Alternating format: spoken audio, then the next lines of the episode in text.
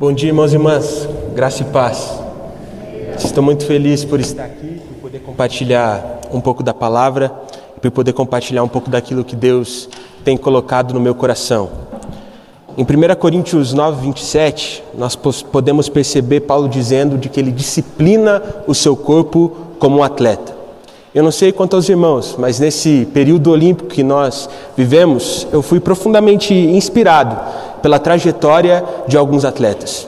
Em específico, eu tenho ficado bastante impressionado com a dedicação e com a disciplina dos atletas de fisiculturismo, porque de fato são pessoas que dedicam toda a sua vida em prol de um esporte, que dedicam toda a sua vida em prol de ter melhores resultados esportivos.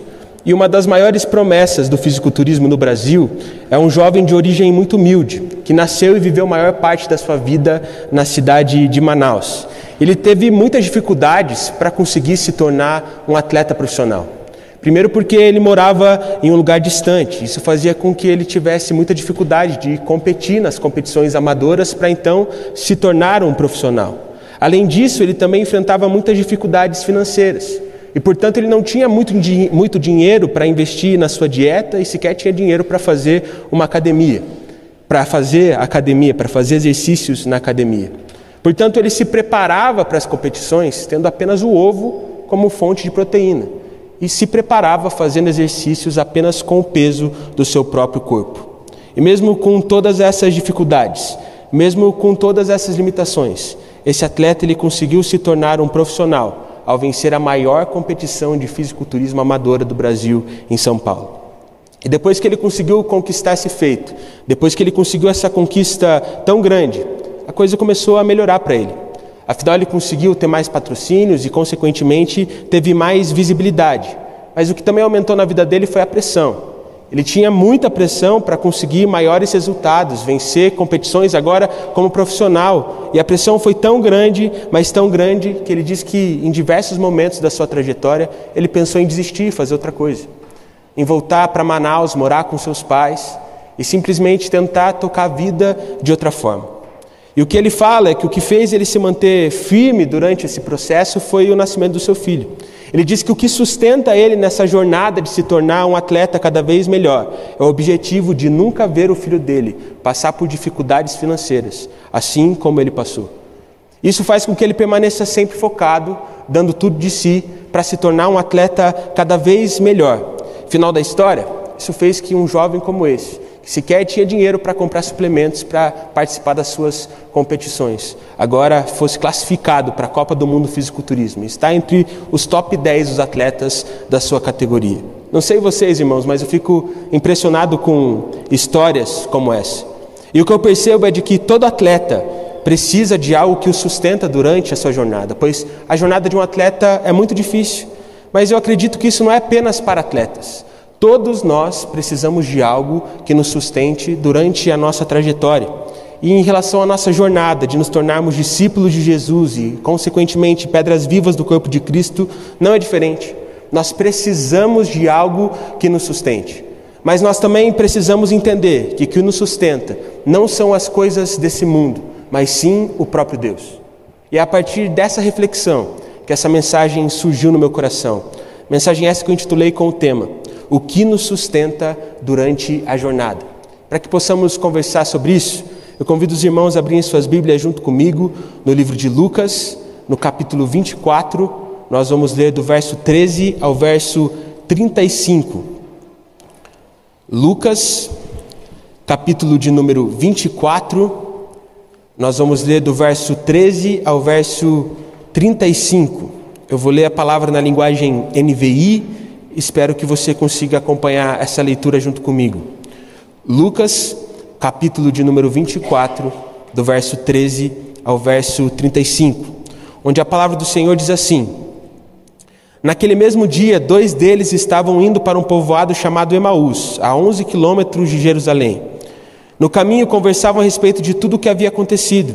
Enquanto conversavam e discutiam, o próprio Jesus se aproximou e começou a caminhar com eles, mas os olhos deles foram impedidos de reconhecê-lo. Ele lhes perguntou: Sobre o que vocês estão discutindo enquanto caminham?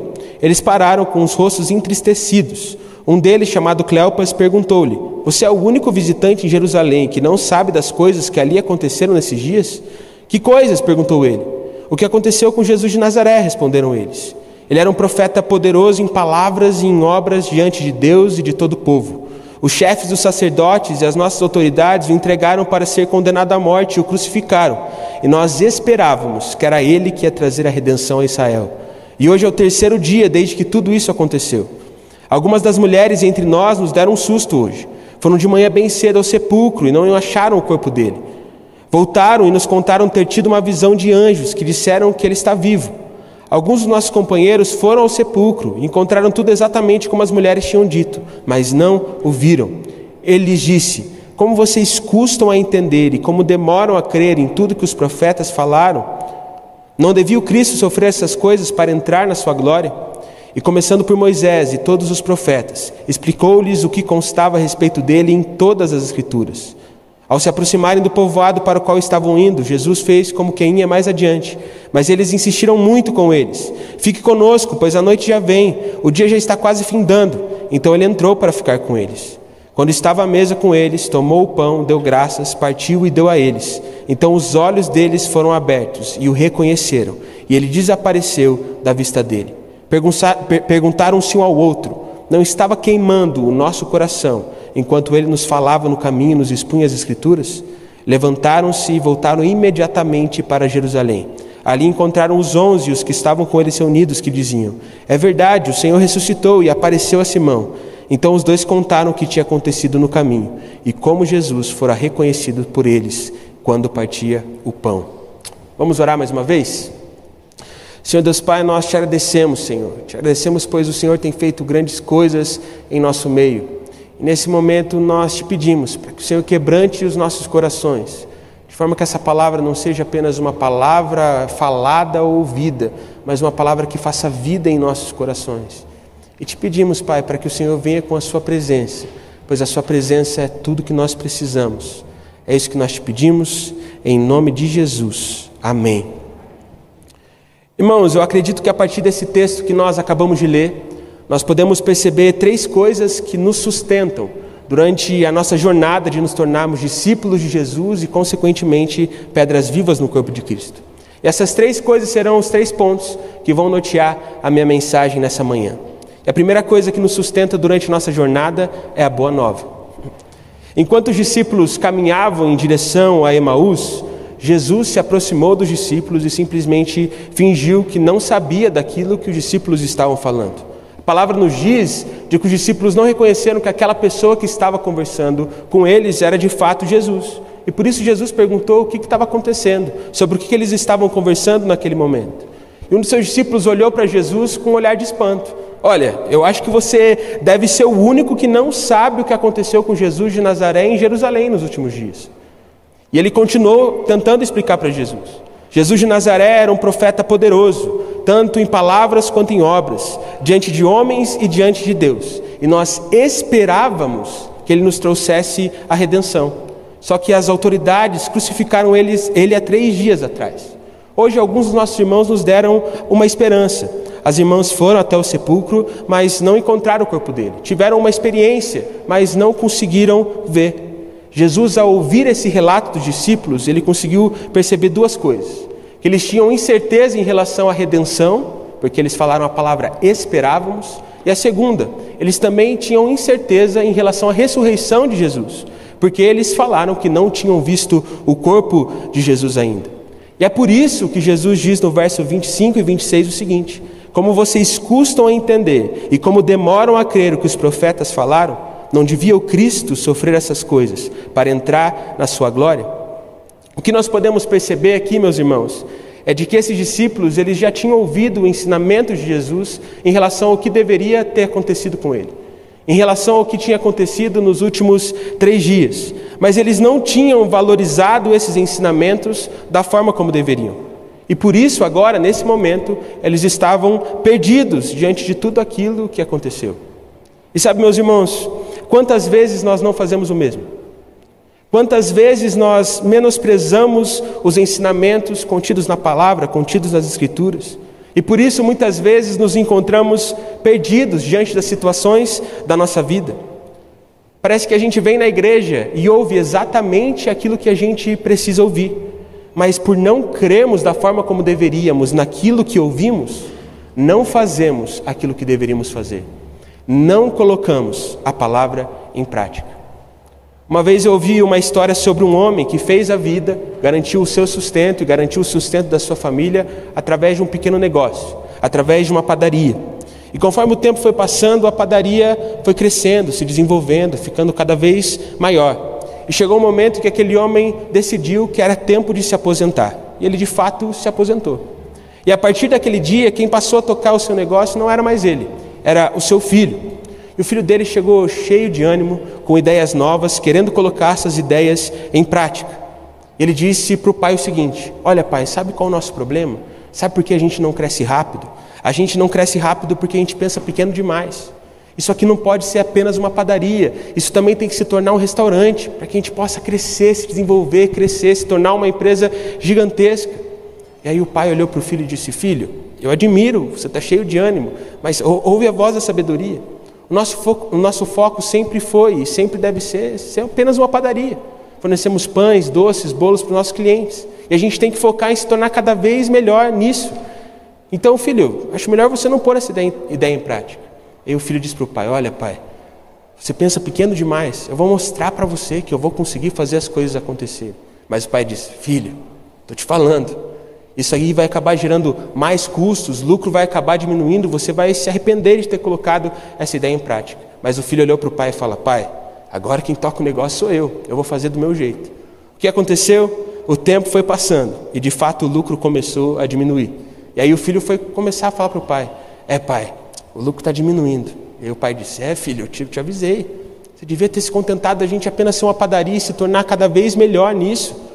Essa ideia de restaurante acabou gerando mais custos, o lucro foi diminuindo, a gente tem que voltar a ser apenas uma padaria. E aí o filho olhou para o pai e disse: Nossa, pai, como que você pensa pequeno? Essa ideia do restaurante só não deu certo porque a gente pôs pouca variedade para os nossos clientes. A gente tem que aumentar o nosso buffet, tornar isso um restaurante grande, porque assim as pessoas vão nos respeitar, e sim as pessoas vão querer cada vez mais virem aqui. E o pai olhou para o filho e falou: Já que eu estou entendendo que você não vai seguir meus conselhos, vai lá e faz. E o que aconteceu? Aquele filho colocou a ideia em prática. E conforme o tempo foi passando, aquela padaria começou a enfrentar extremas dificuldades financeiras. E as dificuldades eram tão grandes que a única escapatória do filho, novo administrador no negócio, foi tentar procurar alguns conselheiros, algumas pessoas que entendiam de negócios. E, portanto, ele foi para um congresso de empreendedorismo. E lá ele aprendeu muitas coisas e voltou todo animado. Ele voltou para o pai e disse: Pai, eu descobri qual era o nosso problema. Lá no congresso de empreendedorismo, o que eu comecei a entender é de que para uma empresa crescer, ela precisa ter foco. E a gente só chegou nessa situação porque a gente ficou aí sonhando com esse negócio de restaurante. A gente devia ter focado apenas na padaria. É exatamente isso que nós devemos fazer a partir de agora. E sabe, irmãos, todas as vezes que eu escuto essa história, eu começo a perceber que se esse jovem tivesse prestado atenção nos conselhos do seu pai, ele não precisaria ter passado por tudo aquilo para aprender uma lição que o pai dele dizia para ele todas as vezes que ele ia pedir por algum conselho. E sabe, irmãos, às vezes eu percebo que muitas vezes nós nos encontramos perdidos e desanimados diante das circunstâncias da nossa vida por não ouvirmos os conselhos do nosso Pai Celestial, por não ouvirmos aquilo que Deus nos fala através das Escrituras, por simplesmente nos tornarmos desobedientes e sermos exatamente como o povo de Israel menosprezando a palavra que Deus tem para nós, os conselhos que o nosso Senhor quer nos dar. Nós estamos fazendo uma leitura a partir do roteiro de leitura bíblica anual aqui na igreja. E algumas semanas atrás nós lemos o livro de Jeremias. Eu não sei os irmãos, mas eu acredito que o livro de Jeremias é um pouco repetitivo. Muitas vezes parece que Jeremias repete a mesma mensagem várias vezes, dizendo apenas com palavras diferentes. E muitas vezes até parece que ele fala a mesma mensagem com as mesmas palavras. E o que eu consigo perceber é de que assim não é apenas uma impressão minha. Até mesmo Jeremias tem essa impressão. Porque em um determinado momento do livro, Jeremias começa a dizer para o povo: Olha, a mensagem do Senhor para vocês e que eu trago para vocês é sempre a mesma. Porque vocês nunca obedecem, vocês nunca colocam em prática. E por isso a situação de vocês permanece sempre da mesma forma. E sabe, irmãos, quando eu li isso, quando eu vi Jeremias falando isso, eu percebi o quanto muitas vezes nós fazemos a mesma coisa. Nós ouvimos a boa nova, nós conhecemos o Evangelho, nós sabemos que Jesus morreu por nós, nós sabemos que Jesus nos fornece uma nova vida, nós sabemos que Jesus nos fornece um novo caminho, mas mesmo sabendo de todas essas coisas, seguimos o nosso caminho, ao invés de seguirmos o caminho que Ele tem para nós. E por isso nos sentimos perdidos e desamparados diante das situações que acontecem em nossa vida. Sabe, irmãos, a boa nova sempre nos acompanha e nós sempre ouvimos sobre ela. O problema é de que muitos de nós não seguimos o, o caminho que a boa nova nos proporciona. Sabe, chegou a hora. Está na hora de de fato seguirmos o caminho que o Senhor tem para nós, para assim não ficarmos perdidos e desamparados durante a nossa jornada, para não ficarmos perdidos e desanimados durante a nossa caminhada. Isso nos leva à segunda coisa que nos sustenta durante a nossa jornada de nos tornarmos discípulos de Jesus, a palavra. Jesus, ao se deparar com a incerteza dos discípulos em relação à redenção e em relação à sua ressurreição, ele começa a explicar o que havia acontecido com ele nos últimos dias a partir da palavra, a partir das Escrituras. E o que nós podemos perceber no texto que nós lemos no início dessa reflexão é que enquanto Jesus compartilhava a palavra com os discípulos, eles ficaram encantados com a palavra. Eles ficaram tão encantados, mas tão apaixonados por a palavra, que eles simplesmente não deixavam Jesus ir embora, mesmo sem reconhecerem que aquele homem que estava ensinando para eles era de fato Jesus. E sabe, irmãos, quando eu leio esse relato, eu percebo o quanto a palavra é apaixonante, o quanto a palavra é transformadora, o quanto a palavra nos encanta pela transformação que ela gera em nós. E eu consigo perceber isso não apenas na Bíblia e nessa passagem, mas também na minha história. Muitos dos irmãos conhecem a minha história, mas eu gosto de sempre repetir ela, porque assim é o nosso testemunho. Né? E todos os irmãos sabem que eu sempre fui de igreja. Mas o que eu percebo hoje, olhando para trás, é de que apesar de eu sempre ter sido de igreja, eu nunca tive de fato uma vida com Deus. Eu nunca tive de fato um encontro com o Senhor. E eu me lembro até hoje do dia em que eu passei a ter um relacionamento com Deus. Eu lembro até, até hoje o dia que eu de fato tive um encontro com Jesus. Eu estava no acampamento e estava sendo muito bom. Estava sendo de fato muito legal, estava passando um tempo com os meus amigos, estava sendo um momento muito divertido. Mas espiritualmente falando, aquele acampamento simplesmente não estava fazendo diferença nenhuma na minha vida. Eu lembro que eu prestava atenção nas palavras, pedindo, Deus, fala comigo. Eu lembro que nos momentos de louvor eu ficava tentando buscar Deus, mas parece que as coisas não fluíam. Parece que naquele acampamento simplesmente nada acontecia. E nada acontecia a ponto de eu questionar Deus, eu falar, Deus, eu vim cheio de expectativa e agora estou frustrado. Parece que o Senhor não fala comigo, parece que o Senhor não está usando ninguém para trazer uma mensagem para a minha vida ou algo parecido. Mas algo me incomodava desde o início daquele acampamento. Desde a primeira ministração, algo dizia no meu coração de que eu tinha que ler o livro de Gênesis. E eu menosprezava aquilo, achando que aquilo era coisa da minha cabeça. Na, e no último dia de acampamento, na última ministração, naquele momento em que está todo mundo doido para ir para casa e tomar um banho, naquele momento em que de fato ninguém mais está prestando atenção e quase nada eu decidi seguir aquele impulso que estava no meu coração e eu comecei a ler o livro de Gênesis. Até hoje meus amigos tiram sarro de mim, porque nessa última ministração o pastor fez um apelo. Enquanto estava todo mundo ajoelhado, eu estava lá lendo a Bíblia. Mas sabe, irmãos, naquele dia eu tive um encontro com Deus. Quando eu comecei a ler o livro de Gênesis, eu fiquei simplesmente encantado pela palavra e pela transformação que ela estava gerando na minha vida, mesmo em tão pouco tempo de leitura. E naquele dia eu simplesmente consegui me encontrar com o Senhor. Sabe o que é o mais interessante? O mais interessante é de que eu não precisei de nenhuma pregação. O mais interessante é de que eu não precisei do melhor preletor. O mais interessante é que eu não precisei de um apelo, eu não precisei de uma oração individual. Tudo que eu precisei foi da palavra. Isso simplesmente bastou. E quando nós lemos o livro de Hebreus, mais precisamente no capítulo 11, no verso 8, nós podemos perceber que a única coisa que Abraão tinha quando largou tudo rumo ao desconhecido que Deus tinha para ele era uma promessa. Ou seja, a única coisa que Abraão tinha em suas mãos quando ele começou a caminhar os caminhos que o Senhor tinha para ele era apenas uma palavra. E isso simplesmente bastou. Que nós podemos perceber ao longo da trajetória de Abraão é que ele se tornou um grande homem de Deus. E Abraão se tornou um grande homem de Deus não pelas coisas que ele tinha, afinal ele não tinha nada. Abraão não se tornou um grande homem de Deus pelas coisas que estavam em sua mão, porque ele não tinha nada. Abraão não se tornou um grande homem de Deus devido à sua capacidade ou à sua inteligência. Não. Abraão se tornou um grande homem de Deus, pura e simplesmente porque ele decidiu obedecer a palavra. Ao analisarmos as Escrituras, nós podemos perceber que para seguir a Jesus, para seguir o caminho que Deus tinha para ele, Abraão não precisou de nenhuma garantia. Abraão não precisou ver resultados rápidos. Abraão só precisou da palavra e pela palavra ele foi sustentado em toda a sua jornada. Irmãos, assim como Abraão, para seguirmos o caminho que o Senhor tem para nós, nós não precisamos de garantias. Nós só precisamos de uma palavra que nos diz que se Deus é por nós, quem será contra nós? Para seguirmos o caminho que Jesus tem para as nossas vidas, nós não precisamos ver resultados rápidos. Não, nós só precisamos de uma palavra que nos diz: mil cairão ao teu lado, mas nada o atingirá. Para seguirmos o caminho que Jesus tem para nós, nós não precisamos de nada além da palavra, pois é a palavra que nos sustenta durante toda a nossa jornada. Isso nos leva à terceira e última coisa que nos acompanha durante a nossa jornada. Sabemos que adoramos um Deus que está vivo. Quando Jesus estava com seus discípulos e partiu o pão, os olhos dos discípulos foram abertos. E naquele momento, eles reconheceram que quem estava conversando com eles era de fato Jesus. E o que a palavra nos diz é de que logo após o momento em que eles reconheceram Jesus, viram que era Jesus que estava ali com eles, Jesus simplesmente desapareceu.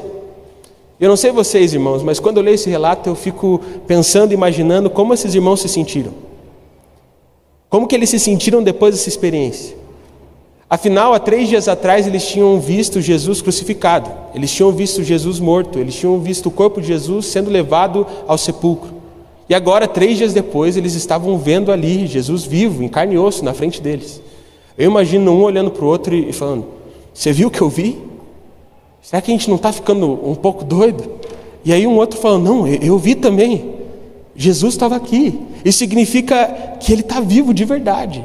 Isso significa que ele realmente venceu a morte. Isso significa que ele é realmente poderoso. Isso significa que ele é realmente filho de Deus. Portanto, agora nós podemos voltar a ter esperança. Nós podemos voltar a ter alegria, porque ele não morreu, ele ressuscitou. Ele realmente nos trouxe redenção. E sabe, irmãos, como é bom quando a nossa esperança está em Jesus. Porque quando a nossa esperança está em Jesus e não em homens, a gente não se frustra. Porque quando nós colocamos a nossa esperança em homens, nós acabamos nos frustrando, pois eles são mortais. Mas quando colocamos a nossa esperança em Jesus, ela nunca morre e nós não podemos nos frustrar, pois Jesus é poderoso para vencer a morte, portanto não existe nada que ele não possa vencer. Na década de 80, a Colômbia enfrentou um momento muito difícil em todos os aspectos em todas as áreas da sociedade, principalmente em relação à economia e à segurança. Afinal, na década de 80, a Colômbia se tornou um país muito violento. Os narcotraficantes haviam se tornado muito poderosos, e para fazerem com que o governo agisse de acordo com os seus interesses, eles realizavam alguns ataques terroristas. E por isso a Colômbia sofria muito na economia, mas principalmente todo o povo colombiano foi tomado pelo medo, porque não sabia o que ia acontecer no momento em que saísse na rua. Simplesmente não sabia o que ia acontecer com seus filhos, com as suas esposas e por aí vai. Mas no final da década de 80, começou a surgir uma esperança. Afinal, surgiu um candidato a presidente que era de fato corajoso o suficiente para confrontar os narcotraficantes, não apenas em palavras, mas também em atitudes. E aquele homem foi começando a se tornar popular. Ele se tornou tão popular, mas tão popular que as pesquisas apontavam que ele se tornaria presidente da, da Colômbia com muita facilidade. Mas com muita facilidade mesmo. Portanto, o povo começou a encher de esperança, vendo uma perspectiva de um futuro melhor. Mas sabe qual é o problema, irmãos? Um ano antes da eleição, esse candidato à presidência simplesmente foi assassinado pelos narcotraficantes. E até hoje, a Colômbia lembra do dia em que esse candidato foi assassinado. E nesse dia o povo ficou extremamente frustrado e sem esperança. Afinal, eles tinham colocado a esperança em um em homem, então a esperança deles simplesmente morreu. Mas sabe qual é a boa notícia, meus irmãos? A boa notícia é de que nós não corremos esse risco, pois a nossa esperança não está em homens, a nossa esperança está no Filho de Deus. Nós não corremos esse risco porque a nossa esperança está em Jesus e Jesus venceu a morte. E se Jesus é a nossa esperança, nós nunca iremos perdê-lo, pois nós não adoramos a um Deus que está morto, nós adoramos um Deus que está vivo. Ao analisar a história do povo de Deus, ao analisar a história da igreja, o que nós podemos perceber é que se o povo de Deus tivesse colocado a sua esperança em Abraão, teria se frustrado. Não porque ele não foi um bom líder, mas porque ele morreu. Se o povo tivesse colocado toda a sua esperança em Moisés, também teria se frustrado, pois Moisés morreu. Se o povo de Deus tivesse colocado toda a sua esperança em Pedro, iria se frustrar também, pois Pedro era mortal e, portanto, morreu. A mesma coisa aconteceria se o povo tivesse colocado toda a sua esperança em Calvino, porque ele simplesmente morreu. Mas, irmãos, sabe qual é a nossa boa nova? Sabe qual é a boa nova para nós? É de que a nossa esperança não está em homens, a nossa esperança está em Deus. A nossa esperança está em um Deus que, ao terceiro dia, venceu a morte. A nossa esperança está em um Deus que, ao terceiro dia, ressuscitou. A nossa esperança está em um Deus que está vivo e que permanece conosco em todo o tempo, apesar de todas as nossas dificuldades. Quando olhamos para esse texto, lá no verso 13, o que nós podemos perceber é de que esses discípulos estavam entristecidos, como diz o verso 17, e de que estavam indo para Emaús 11 quilômetros distante de Jerusalém. Ou seja, eles estavam distantes da comunhão com os irmãos e distantes do caminho que o Senhor tinha para eles. Mas esses dois discípulos, ao reconhecerem Jesus, esses dois discípulos, ao verem que Jesus estava vivo, a palavra diz de que eles decidiram retornar imediatamente para Jerusalém. Eles decidiram voltar imediatamente para a comunhão. Eles decidiram voltar imediatamente para o caminho que o Senhor tinha para eles. Quando eles perceberam de que Jesus havia de fato vencido a morte, o coração deles voltou a arder. Eles estavam doidos para voltar a viver o caminho que o Senhor tinha para eles. E sabe, irmãos, talvez hoje você se sinta como um desses dois discípulos. Devido às circunstâncias da vida, você se encontra desanimado. E devido ao seu desânimo, ao invés de seguir os caminhos que o Senhor tem para você, você foi para sua Emaús, ao invés de permanecer em Jerusalém. Você decidiu seguir os seus caminhos ao invés de seguir os caminhos do Senhor.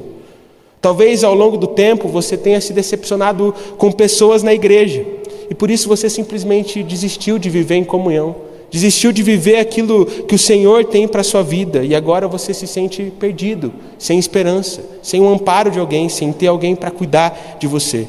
Ou talvez você é aquele tipo de pessoa que em um determinado momento da vida simplesmente largou os caminhos do Senhor e agora olha para trás e até pensa em voltar, mas percebe que é muito difícil voltar a ser o que era.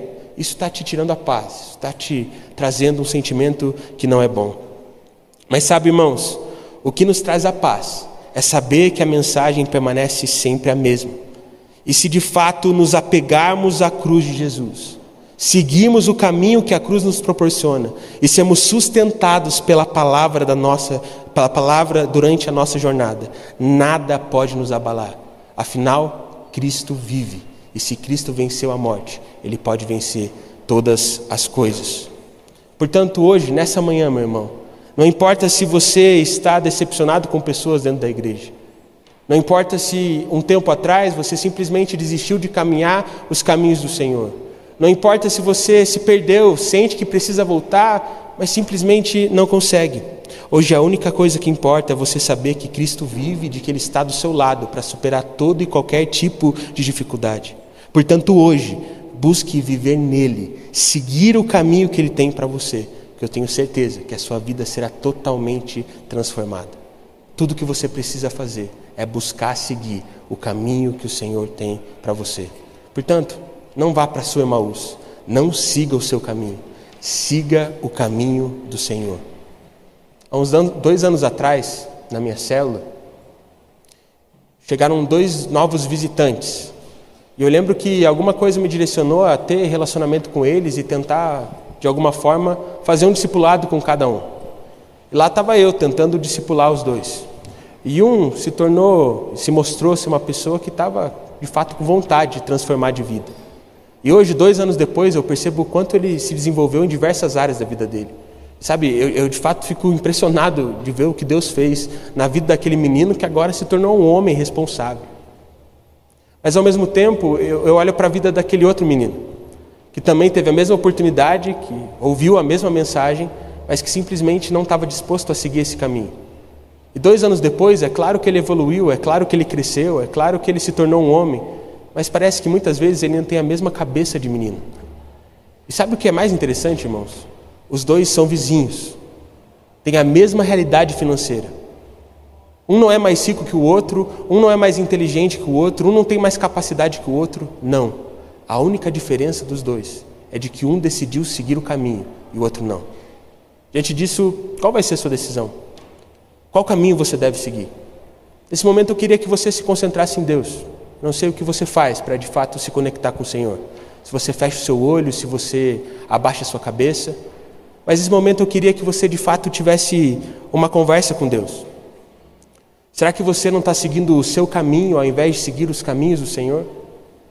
Será que você não decidiu ir para Emaús ao invés de permanecer em Jerusalém? Você precisa entender uma coisa hoje, meu irmão: de que Jesus está com os braços abertos para você. Na verdade, ele sempre esteve. Só que qual vai ser a sua decisão hoje? permanecer ignorando ou correr em direção aos braços do Pai?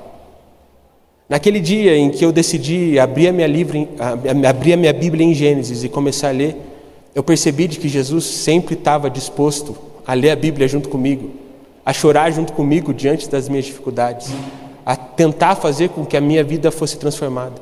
Mas o grande problema é de que eu nunca, de fato, fui atrás do Pai, eu nunca corri aos braços do Pai.